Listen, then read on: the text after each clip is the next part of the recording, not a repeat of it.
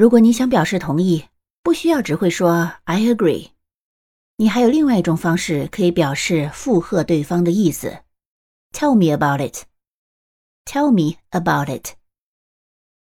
它并不是字面意思的“你告诉我吧”，而是为了表示附和、同意对方所表达的观点，多多少少有那么一点儿，嗯，小小的不耐烦。举个例子 ：“I'm so tired. Tell me about it.” 我好累呀。嗯，我知道。你说吧，你说过了。This project is so difficult. You're telling me.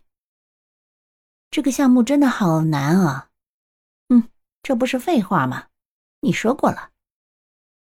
大概是这样的意思。你了解这个语境了吗？